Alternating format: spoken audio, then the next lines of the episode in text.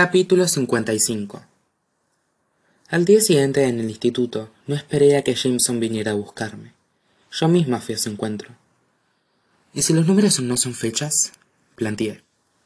Con aquello me gané una gran sonrisa, lenta y pícara. Heredera, me has quitado las palabras de la boca. Esperaba a medias acabar de nuevo en la azotea, pero esta vez Jameson me llevó a una de las cápsulas de aprendizaje del centro Básicamente era una habitación pequeña y cuadrada, cuyas paredes, del suelo hasta el techo, estaban pintadas para hacer pizarras blancas. Había dos sillas de oficina blancas en el centro de la sala y nada más. Ellie hizo ademán de entrar con nosotros, de modo que Jameson decidió recorrerme la espalda de la con la mano y acercar sus labios al punto donde se encontraba mi cuello y mi mandíbula. Le di la cabeza y Ellie se puso rojo como un tomate y salió de la habitación. Jameson cerró la puerta y nos pusimos manos a la obra.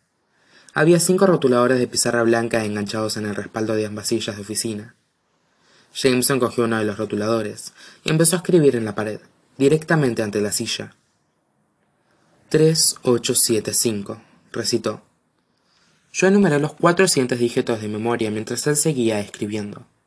7948. Escribir los números en los guiones se me dio liberada de infinitas posibilidades. ¿Una contraseña? le pregunté a Jameson. ¿Un número PIN? No suficientes dígitos en ninguno de ellos para hacer un número de teléfono o un código postal. Jameson dio un paso atrás y se sentó en una de las sillas y se deslizó. Una dirección, una combinación. Me acordé de pronto del momento en que él y yo nos bajamos del helicóptero con una secuencia de números distinta. El aire que nos separaba se nos antojaba eléctrico, igual que ahora. Volamos muy alto y treinta segundos más tarde él se quedó helado. Esta vez, sin embargo, era distinto porque esta vez estábamos en sintonía. Esta vez no había expectativas. Yo tenía el control. Coordenadas, dije.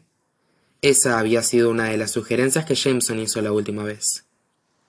Giró la silla y empujándose con los talones, se deslizó hasta donde yo estaba. Coordenadas, repitió con los ojos extendidos. 9748. Si damos por hecho que los números ya están en el orden correcto, 9 tiene que ser el número de dragos. 97 es demasiado alto. Pensé en mi clase de geografía de quinto. La latitud y la longitud van de 90 negativos a 90. Salta a la, a la vista que no sabéis la valencia de ninguno de los dos números. Jameson y yo nos volvimos como un resorte hacia la puerta de la cápsula. Xander estaba allí de pie. Pude ver a Ellie, todavía rojo detrás de él. Xander entró en la cápsula, cerró la puerta y, sin dudar ni siquiera un segundo, se lanzó hacia adelante y placó a Jameson hasta inmovilizarlo contra el suelo. ¿Cuántas veces os lo tengo que decir? exigió saber el Hawthorne más joven. Este es mi juego. Nadie va a resolverlo sin mí. Arrancó el rotulador de la mano de Jameson y se puso de pie. Ha sido un placaje amistoso, me aseguró. Más o menos. Jameson puso los ojos en blanco. No sabemos la valencia de los números. Repitió lo último que Xander había dicho antes del placaje. Y tampoco sabemos cuál es la latitud y cuál es la longitud. De modo que nueve grados podrían ser nueve grados al norte, al sur, al este o al oeste. 8375 Cogí otro rotulador que había en la silla y subrayé los números que habíamos escrito en la pizarra, siguiendo distintas combinaciones. Los grados podrían ser ocho u ochenta y tres. Jameson sonrió. Al norte, al sur, al este o al oeste. ¿Cuántas posibilidades es total? se preguntó Xander. Veinticuatro, respondimos Jameson y yo a la vez. Xander nos miró de hito en hito. ¿Está pasando algo aquí que yo debería saber? Preguntó, haciendo un gesto entre nosotros dos. Jameson y yo intercambiamos una breve mirada. Nada destacable, dijo nada como si fuera algo. No es asunto mío, declaró Xander. Pero para que conste, os equivocáis, tortolitos. Hay muchas más que veinticuatro posibles localizaciones. Jameson entornó los ojos. Sé contar, Sam, y yo sé informarte humildemente, hermano mayor, de que hay tres maneras distintas de enumerar las coordenadas. Río Xander. Grados, minutos, segundos. Grados, minutos, decimales. Y grados decimales. Son con solo cuatro dígitos, insistió Jameson. Probablemente se trata de grados decimales. Xander me guiñó el ojo.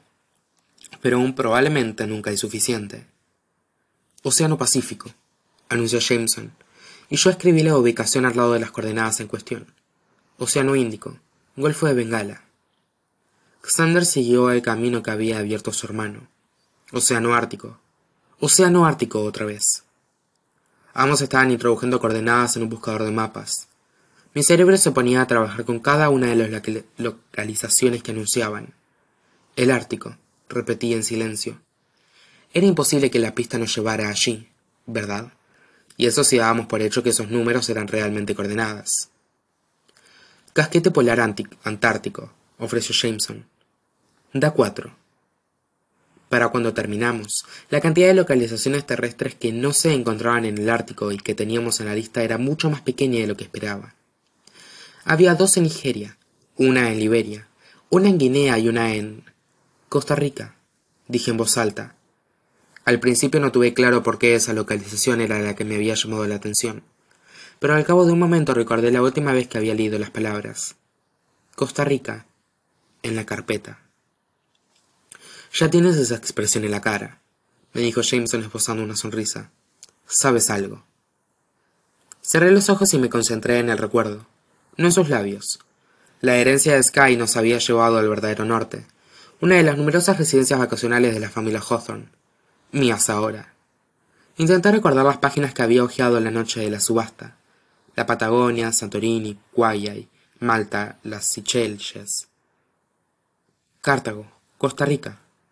Abrí los ojos. Toby Hawthorne tenía una casa allí.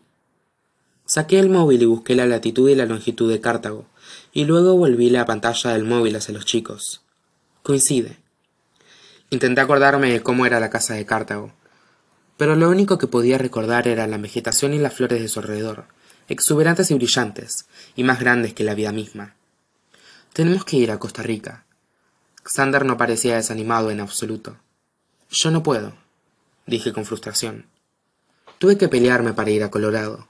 Era imposible que Oren y Elisa accedieran a un viaje internacional, especialmente cuando solo podía pasar fuera de la casa Hawthorne dos noches más ese mes. Xander tampoco va a ir a ninguna parte. Por segunda vez me descubrí devolviéndome hacia la puerta de la cápsula. Tea acababa de cruzar el umbral. ¿Es que vas a dejar entrar a cualquiera? le grité a Ellie. La respuesta me llegó algo amortiguada pero pude identificar las palabras. No es mi trabajo. Rebeca te necesita, le dijo Tea a Alexander. Por primera vez desde que la conocí, no llevaba maquillaje. Parecía casi mortal. No ha venido al instituto hoy. Es su madre. Sé que lo es. Rebeca no me coge el teléfono, así que tendrás que ser tú. Era evidente que pedírselo a él estaba matando a Tea, pero ahí estaba ella. Esperé que Xander discutiera, ¿Cuántas veces había dicho que ese era su juego? Sin embargo, Xander se limitó a mirar fijamente a Thea durante un largo momento, y luego se volvió hacia Jameson. Supongo que vas a ir a tú a Cartago. Jameson me miró de soslayo. Yo ya estaba preparada para que me pidiera otro avión, pero en lugar de hacerlo le cambié la expresión al rostro. ¿Puedes llamar a Libby Nash?